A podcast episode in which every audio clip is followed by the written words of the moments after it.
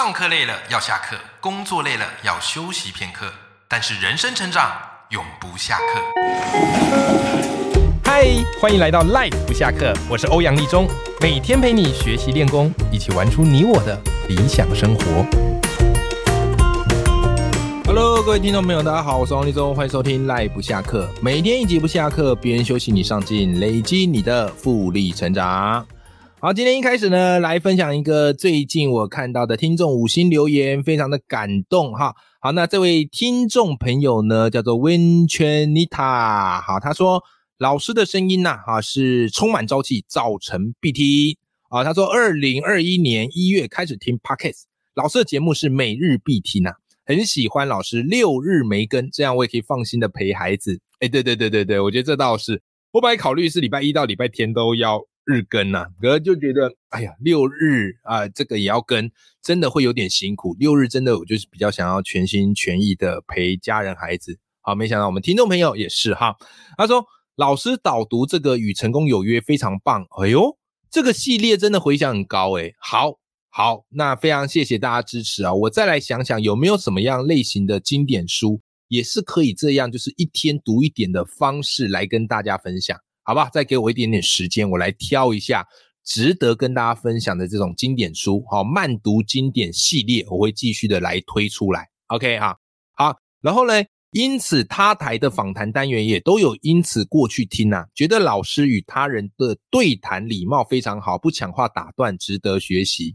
哎呀，妮塔，你真的是听得非常的细心呢。你是不是也是从事这方面的相关人员啊？我觉得，哎，你能够听到这个细节不容易啊。因为的确哦，呃，我在早期的访谈有时候会比较急啊、有时候会比较急，然后因为要控时间，或是要怎么样啊，或是有一些想法急着要讲，会有时候会比较会去打断到来宾。那我自己也是录了好久之后，哦，才慢慢发现怎么样去让来宾把话讲完。那如果你真的要打断他，要用什么样的一个方式安插进去，比较不会那么的突兀。所以的确，真的做节目久了，访谈的技术或是想法会慢慢的有所改变。好，非常谢谢妮塔注意到我这个访谈的细节。好，谢谢你的支持。好，因为你们的支持呢，也让我更有动力去把这个节目给做好。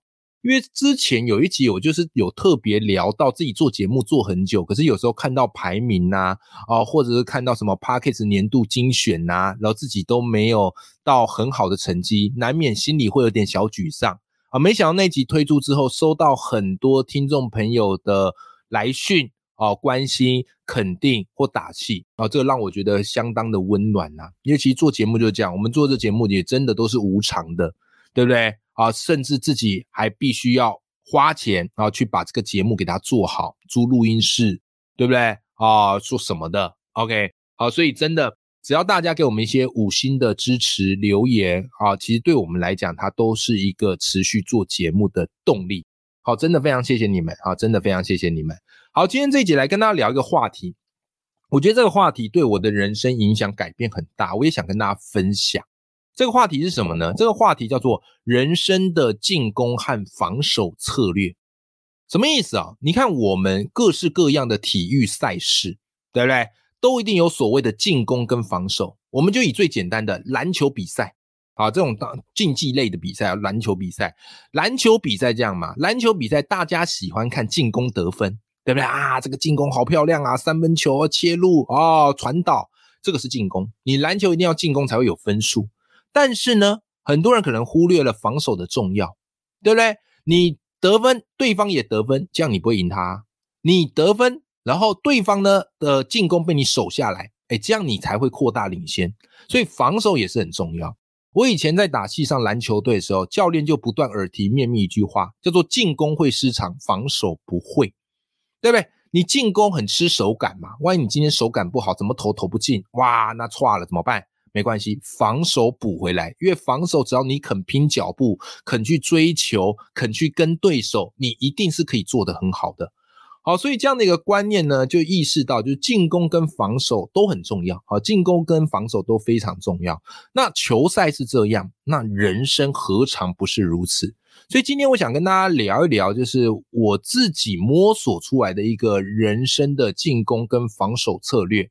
但我也必须跟大家讲，这个是我自己很主观的想法，仅供你参考，它不见得适合大家，但就是我自己的心路历程来跟你分享，好吧？所以它也没有所谓的对错，就是我个人的主观意见。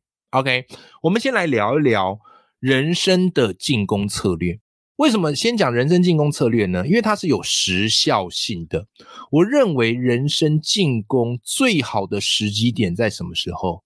在你还没有孩子的时候，懂我意思吗？就是你还没有小，就孩子还没有出生呐，啊，就是还在你还没结婚啊，或者是已经结婚，在两人世界啊，这时候，这时候我觉得是人生进攻最好的时候。孩子还没出生，都是人生进攻最好的时候。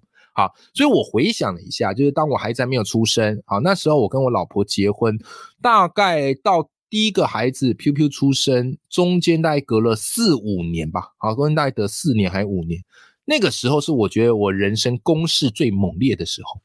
OK，所以那时候人那时候我做了哪些人生的进攻点呢？那时候我是学校老师，就是我有一份很稳定的收入，但我知道这份收入远远不够。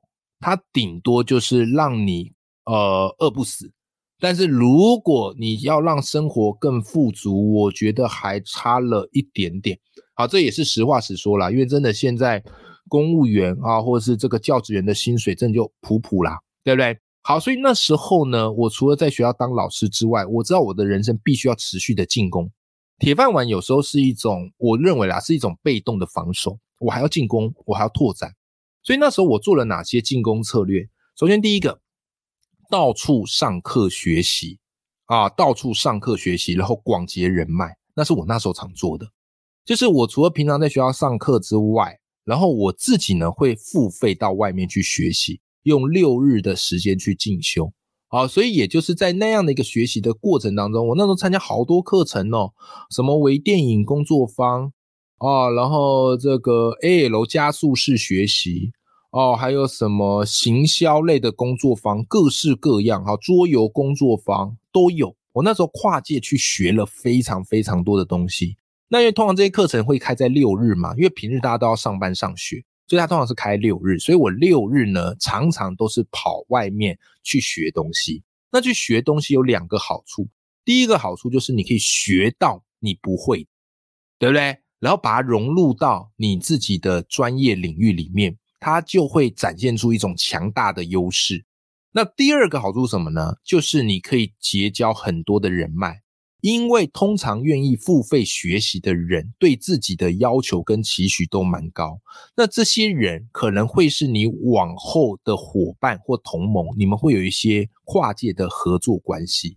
所以这件事情很重要，我觉得花钱去外面上课是一件非常非常重要的事情，就是你一定要去做的，而且越早做越好。最好刚出社会，然后开始有一点呃工作上有一些收入，就可以开始去做这件事情，好不好？好，所以我那时候很认真在学，很认真在学，然后花了不少的学费。那你放心啦，你学费花出去的，只要你真的有学到，真的有用到，真的这些学费都会连本带利的赚回来。而且后来，因为我跟许荣哲老师也做了很多合作，他为什么找我做合作呢？也是因为我当初去上他的工作坊，在里面表现的还算不错，所以他注意到我，也展开了后续我们的一些合作。所以后来我常称荣子老师是我人生导师，就是这么样的一个由来。但是如果我没有去上他的课程，他没有机会看到我，我也没有机会跟人生导师结缘。好，所以这是第一个点，就是人生的进攻法则。好，再来第二个点。OK，就是除了上课之外，你还可以必须开始做第第二件事情，叫做不断创作。这个创作并不是说无中生有或什么的，这个创作形式就看你自己比较喜欢哪一种。如果你喜欢用文字创作的，你就写作嘛。那如果你喜欢声音创作的，就像我做 Podcast 节目一样，你就是做节目录音 Podcast 可以嘛？对不对？然后再来，如果你比较喜欢影像呈现的，那你就去做 YT 做短影音。总而言之，就是你一定要有实质的作品持续产出，这件事非常重要。因为创作这些东西哦，它必须要积年累月，然后大量持续的去做，它不可能就是几篇，然后你就突然很红，对吧？就算这样的话，你后面也可能红不久。所以它必须建立在你持续有纪律的产出，OK，而且要习惯。所以后来就是那时候我人生进攻就是我逼自己嘛，每天就是要写一篇文章。我比较喜欢文字创作，所以我那时候在脸书每天写文章。因为我是学校老师，所以我有很多的题材可以写哦，班级经营、教学方法啊、阅读心得哦，甚至我去外面上课回来写一些课程心得等等的。好，所以我持续的创作，每天都没有间断。这件事很重要，因为一开始写其实都没有什么人看嘛。可是后来写着写着，慢慢有些受众，然后后来你会慢慢抓到写作一些方式，因此后来我写出几篇文章，在网络上算回响很高，好，那也就因为这样，所以有出版社就邀请我写书，而让我有机会摇身一变，有了作家的这个身份，展开了我另一段意想不到的人生。好，这个是我给大家建议的人生第二个进攻点，就是你一定要持续的创作。声音、文字、影像都可以用你喜欢的方式去创作。那一开始在创作的时候，不要有任何的期待。如果你的期待是我要透过这个创作赚大钱，我跟你讲，你写没多久就会放弃，你做没多久就会失去兴趣。创作的初衷纯粹是想要跟大家分享，至于后面的那些回报，其实都不在我们的意料范围之内，但它迟早会来，好不好？这是我可以跟你讲的。好，再来第三个，好，第三个，我那时候人生的进攻，就是除了创作之外，我开始去接演讲，然后还有开设自己的这个课程跟工作坊，有没有？好，就是接演讲、开课或做工作坊，用这样的方式，它可以慢慢堆起你自己的小山头。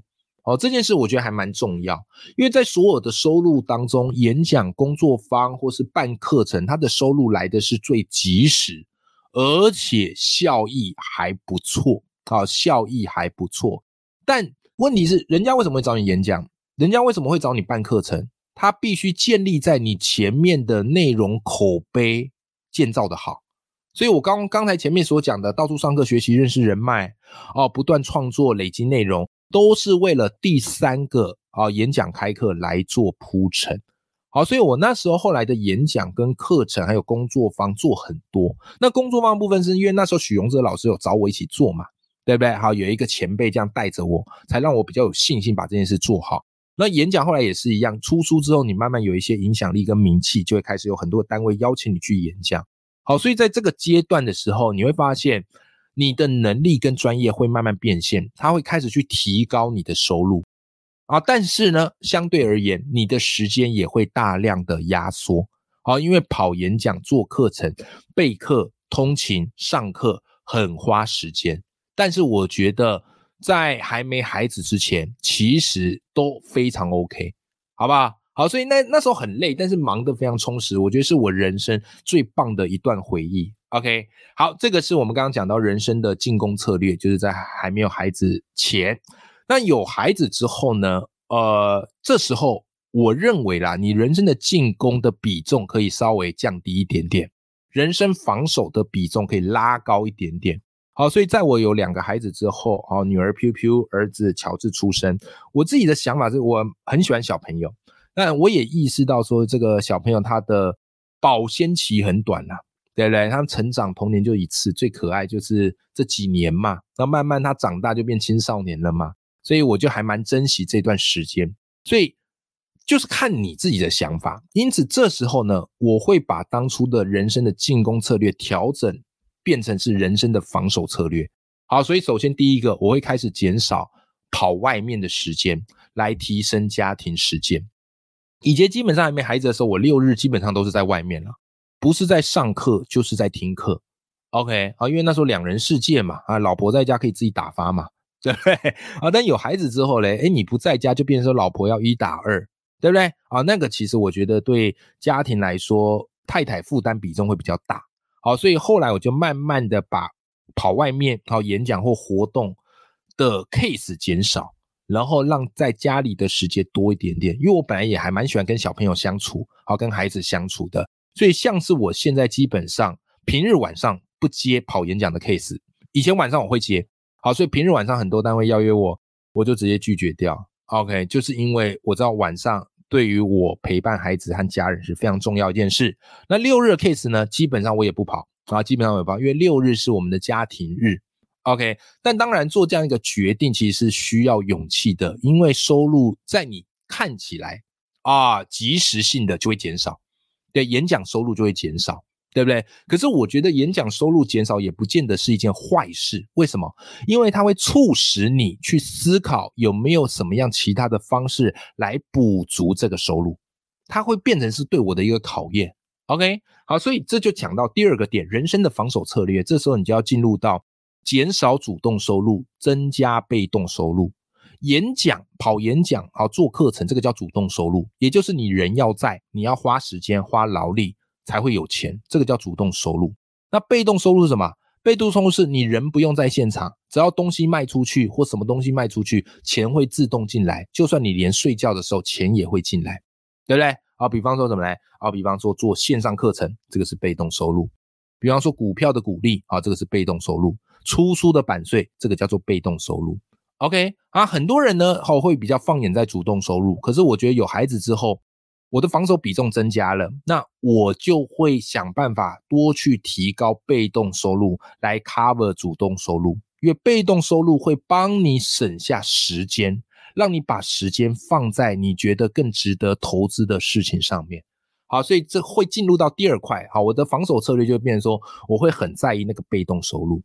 OK，哦，很在意这个被动收入，所以后来我的策略很简单，我策略就是每年开一档线上课，啊，每年开一档线上课，好，所以你看我的线上课的数量算蛮多的，啊，算蛮多，而且各种类型都有。当然啦，比起那种神级线上课爆卖的，哇，一卖卖破五千人，卖破一万人，我可能难以望其项背啦，那些人太厉害了，对不对？哦，但是呢，我也还算是有我的一个基本盘。就是我没有办法像他们一样做一档就爆红，那没有关系，我拼的就是坚持跟毅力嘛。我就每年做一档，好用线上课来做这个被动收入，从而去解放出我的时间。OK，好了，再来第三个防守策略是什么？这个我觉得也很重要，就是你一定要去研究投资理财，你一定要去研究投资理财。OK，为什么呢？因为如果你只是把钱傻傻的放银行，它一定被通膨吃掉，钱会越存越薄。但如果你懂得投资理财，这个钱其实就等于是你公司的员工，他会帮你赚钱。OK，但是投资理财它是有风险的，而且你会发现各种流派不一样，而且它也非常考验一个人的人性。OK，好，所以他必须要花比较多时间，然后你也要有纪律的去做。然后要也要去分清楚你真正的赚钱的优势在哪里。像以我自己为例，我不会把投资理财当做我主收入的来源，因为我知道我真正喜欢做的事情啊是写作，而是做节目，而是去做分享。投资理财是我的兴趣，可是不会是我的主业，所以我投资理财策略就会走的是长期投资。哦，买这个啊，我主要是做股票投资啊，就是我会去买 ETF，啊，买金融股。对不对？好，或者做指数投资，就是以长期为主，偶尔看看盘，看盘就等于是我的一个休闲娱乐，对不对？然后我会给自己很明确的界定，啊，跌多少我要买进多少，啊，涨多少我要出多少。但大部分我的股票都是持有居多，哦，不会轻易的卖。OK，好，这个就是我的一个策略，好，也是最符合我工作以及我兴趣的投资方式，但它不见得适合大家。啊，就是要看你个人的兴趣啊，以及风格，但最重要就是投资理财这一块是一定要去研究的，这非常非常重要，好不好？好，最后一个防守策略是什么呢？很简单，叫做你一定要保持运动，保持运动啊，不管是上健身房哦，或自己去慢跑，就是你一定要挪出一个运动的时间，因为我看过太多人。买手工作，不断的拼，想说赚钱就是给家人最好的回报，给孩子最大的幸福。但重点是身体搞坏，到最后身体搞坏，你连孩子的笑容都看不到。我觉得这是一件很可惜的事情。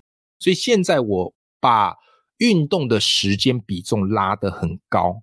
OK，就是要不断的让自己保有好的体态，因为当你保有好的体态跟好的健康，你的心情也会不一样。然后你对孩子、对家人的那种情绪也会完全不一样。好，你才可以一直看着孩子的笑容，你才可以去 cover 很多事情，你还可以去做更多你想做的事。所以，投资运动的时间甚至钱我也会逐步的拉高，这个是我的防守策略，好不好？好啦，今天这一集哦，跟大家分享了哈，我人生的进攻跟防守策略，最主要就是以有没有孩子来作为一个分水岭。那一旦的跟大家这个说明哈，这只是我个人的主观意见啊，每个人都应该有适合自己的方式。那我给大家方式也是仅供参考。如果你觉得诶有哪一些点对你来讲还不错，想尝试啊，这个也是我的荣幸。好，那如果你觉得你有你自己的方式，那你也一定是对的，好吧？人生没有标准答案嘛，我们都是在不断参考别人的经验，一点一滴优化，并且去尝试调整我们的人生方向。那也希望我今天这集节目内容对你有一些帮助。那其实这集也是想在年末送给听众的一个小礼物，因为我发现哦，其实人生走着走着，到最后你的策略调整是很重要的。如果你没有在每个时期是适时的调整策略，我们可能会用错误的策略来让自己走向错误的方向。所以我今天特别录制这一集，就是来跟大家分享。我自己一路走来的一些调整，其中有一些碰壁的，也有一些开心的。但是呢，至少我现在过着我很喜欢的人生。那当然，光是我一个人的人生经验还不够，所以我特别邀请了另外四位大神来跟大家分享他们自己的人生策略。而这个二零二三年末、二零二四的年初特辑。会在接下来的四集节目中播出，也请大家敬请期待啦！永远要记得眼里有光、心中有火的自己。我们明年一起继续 Life 不下课，拜拜。